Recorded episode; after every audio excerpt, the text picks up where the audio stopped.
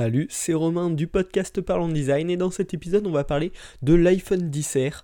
On va faire une petite review euh, côté design et le, choix en fait euh, du rapport expérience utilisateur prix. Euh, donc pour commencer, je vais un petit peu t'expliquer si jamais t'as raté les dernières sorties d'Apple. Donc Apple en septembre, là, leur, leur avant-dernière keynote à ce jour, euh, ils ont présenté trois nouveaux iPhones, l'iPhone 10S et le 10 Max, le 10S Max, euh, qui sont au-dessus des 1000 euros, et le 10R qui est sorti un mois après, donc euh, la semaine dernière, fin octobre qui est en gros comme un iPhone 10 niveau design, c'est-à-dire avec l'encoche, l'écran en plein écran, les derniers processeurs, etc. mais il y a certains compromis qui ont été faits dessus, on va en parler dans ce podcast afin de réduire le prix. Ça reste un smartphone haut de gamme, hein. on va pas se le cacher, c'est pas, pas du tout l'équivalent euh, d'un iPhone 5C à l'époque, c'est un produit haut de gamme mais plus abordable euh, que les iPhone 10S et 10S Max. Et donc voilà, on va parler de ce produit. Euh, donc premièrement, l'expérience euh, utilisateur général de ce produit. Euh, c'est un téléphone ultra rapide, il possède donc les le, dernier processeur d'Apple, donc à ce niveau-là, il n'y a vraiment pas de souci. Avant j'étais sur un iPhone 6, là ce passage sur l'iPhone 10R, vraiment ça m'a fait un renouveau. les interfaces sont super fluides, la réponse est tout le temps extrêmement rapide. Même Siri, donc l'assistant vocal d'Apple, qui est toujours pas très malin, mais répond par contre très vite à tes questions de manière plus ou moins intéressante. Et bon, niveau rapidité euh, dans l'expérience, il n'y a pas de souci du tout. Euh, niveau design, bon, c'est un téléphone 2018, un téléphone haut de gamme 2018, donc il est quand même vachement joli, plutôt bien fini. L'arrière est vachement sympa. Enfin, après, ça c'est une question de goût, mais voilà, niveau, niveau style, il n'y a, a, pas de souci. Face ID, donc la technologie de déverrouillage, euh, est présente sur cet iPhone. Euh, c'est extrêmement agréable. Euh, niveau expérience de déverrouillage, on peut pas faire mieux. Niveau sécurité, on est plutôt pas mal.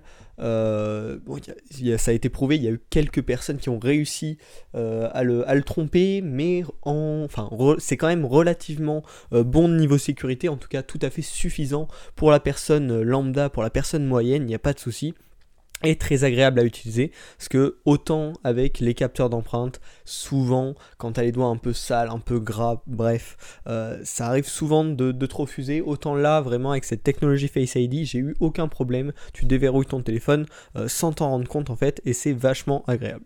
Et ensuite le dernier point assez important sur les smartphones c'est niveau photo et vidéo. Euh, il est pareil excellent ça fait partie des meilleurs smartphones. Bon après maintenant on est arrivé à un tel niveau que c'est dur de les départager. Mais en tout cas la qualité et euh, tout à fait plaisante, tout à fait agréable. Bon, là on a passé, on a parlé des points de vue, voilà, du, point de vue tout à fait positif, et désormais on va parler de ce qui a fait un petit peu débat, euh, ce qui a pu décevoir, mais qui sont peut-être finalement des choix assez intelligents. Euh, donc le premier point qui a vraiment fait beaucoup parler, c'est l'écran. donc c'est pas un écran Full HD, c'est pas un écran OLED, c'est uniquement un écran classique, on va dire, qu'ils ont appelé Liquid Retina, ce qui ne veut rien dire, mais qui est une définition un petit peu plus basse que la Full HD. Euh, sauf qu'en l'occurrence, pour un accro euh, au stat, euh, ça, pose problème. tu veux t'attacher un téléphone cher, tu veux du Full HD, mais à l'œil, pour l'utilisateur classique, c'est absolument imperceptible. J'ai essayé un peu de mater en m'approchant de près, etc. Enfin, voilà, on la qualité est tout à fait excellente. Euh, statistiquement, elle n'est pas ouf.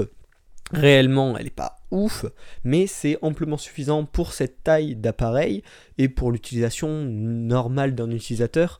Euh, voilà, c'est vraiment pas un souci, euh, en tout cas directement, et en plus ça apporte un bonus assez intéressant malgré tout, c'est qu'un écran avec moins de pixels, c'est donc forcément un écran qui consomme moins de batterie, euh, et pour le coup, l'iPhone 10R euh, a une très bonne durée de, vie de batterie, c'est-à-dire qu'on, en tout cas, d'après mes tests, après donc environ une semaine d'utilisation, elle tient très largement une journée, j'ai pas de souci à ce point-là. Et je me dis euh, que l'utilisateur normal, comme moi d'ailleurs, euh, préfère peut-être avoir un écran un petit peu plus mauvais statistiquement, mais duquel il ne va même pas se rendre compte euh, tant, qu'on ne lui dit pas, mais une batterie plus longue. enfin qui, dure mieux. donc finalement, c'est peut-être un très bon choix de la part d'Apple, malgré les critiques des, des accros statistiques. De même, à cause de cet écran qui n'est pas OLED, les bords sont légèrement plus épais que sur les iPhone 10, 10S et 10S Max.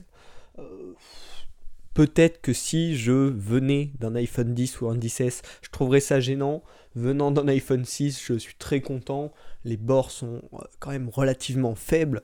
Euh, donc c'est, ça me paraît pas vraiment être un souci. Et finalement, euh, cet écran, donc qui coûte moins cher, qui est un petit peu moins bon, qui consomme un petit peu moins d'énergie, est peut-être finalement un très bon choix rapport expérience utilisateur prix de l'appareil.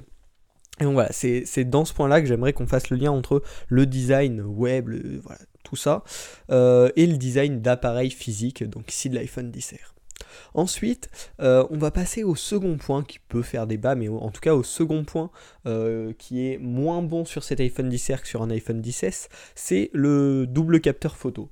Il y a un simple capteur photo, donc pas, pas le, deuxième capteur qui est en x2, et euh, ça peut être vu comme un point négatif, parce que par exemple actuellement sur les iPhone 10S, 10, etc., le mode portrait, donc qui génère un flou d'arrière-plan, se sert de cette double caméra pour déterminer la profondeur et appliquer un flou.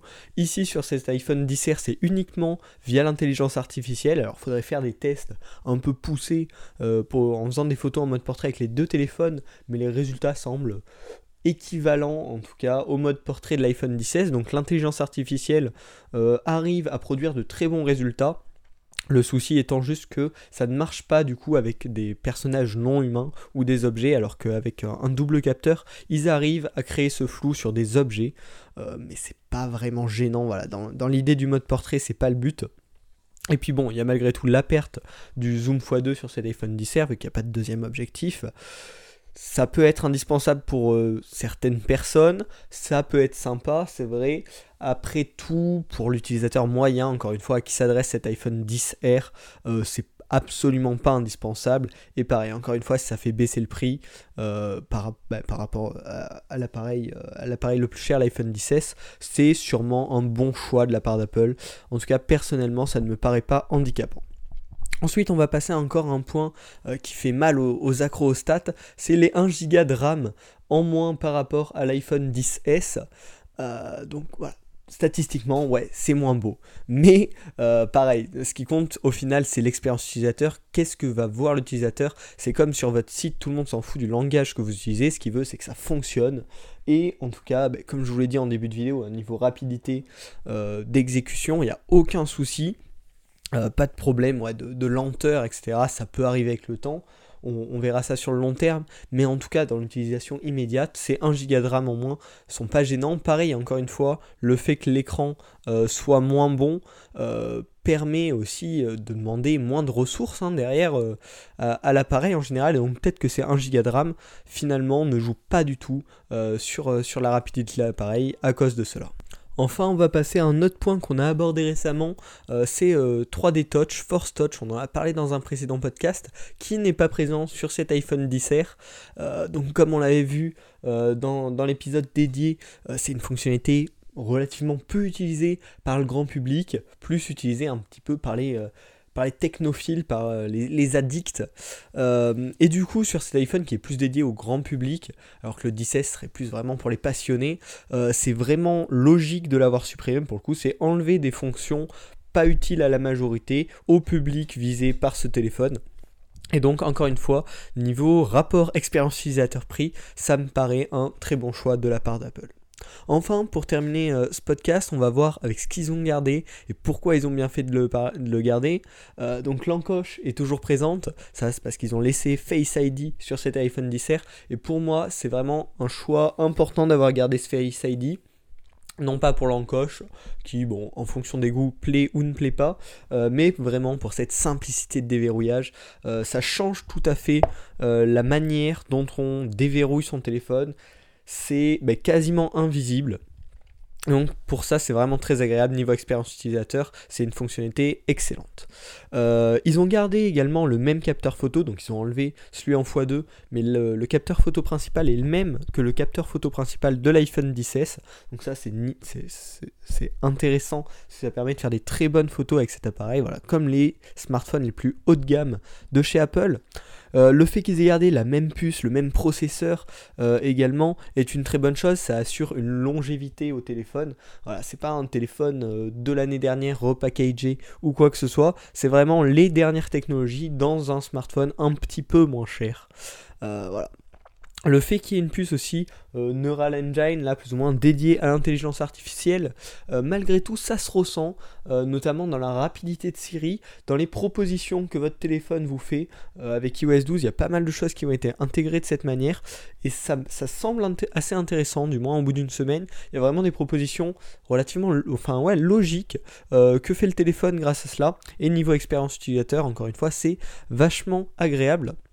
Et pareil, pour euh, compenser la suppression de 3D Touch, ils ont proposé un retour haptique. C'est-à-dire quand on appuie sur certains boutons, quand on lance certaines fonctionnalités, on ressent un tap dans la main, euh, assez léger pour être agréable, mais on le sent quand même, ça donne vraiment une impression de retour, de feedback qui est superbe, un, super importante euh, dans une bonne expérience utilisateur, dans un bon parcours utilisateur. Néanmoins, euh, là je m'adresse plutôt aux développeurs d'applications, il faut faire gaffe à l'utilisation. Dans certaines applications, c'est tout à fait euh, redondant. Il y a beaucoup trop d'activation du retour haptique et ça peut être vraiment gênant pour le coup, pour l'expérience. Mais dans le smartphone en lui-même, dans l'utilisation faite par les applications d'Apple, c'est assez intéressant et assez intuitif, agréable comme option. Voilà, tout ça est vachement intéressant. Et donc finalement, qu'est-ce que je voulais qu'on tire de cet iPhone 10R ensemble? C'est l'idée qu'il faut garder les fonctionnalités essentielles pour tes utilisateurs, ce qui va vraiment euh, leur faire euh, changer la façon dont ils utilisent l'appareil, dont ils travaillent avec ton appareil, et ne pas se focaliser sur les technologies, sur les fonctionnalités ultra précises qui touchent très peu de monde. Voilà. Euh, là, dans ce cas-là, Apple a fait le choix de faire un produit ultra haut de gamme euh, dans, la téléphonie euh, avec tout ce qu'ils peuvent proposer de meilleur et de faire un smartphone plus grand public, cher malgré tout, haut de gamme, euh, avec l'essentiel pour le grand public en fait. et donc je trouve, voilà, c'est vraiment intéressant et c'est à appliquer également dans, dans lorsqu'on design nos applications, nos sites, nos services.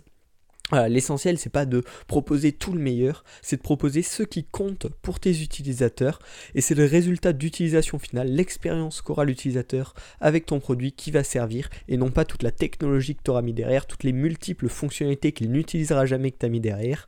La technologie n'est vraiment pas importante dans le produit, ce qui compte, c'est le résultat final.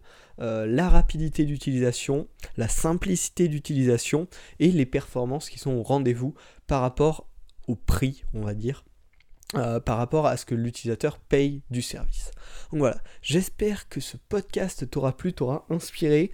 Euh, je trouve assez intéressant de faire le comparatif entre les produits physiques et des services en ligne euh, dans le design, parce qu'il y a quand même en fait bah, tout se ressemble, enfin il y a énormément de points qui se ressemblent, donc c'est vachement intéressant.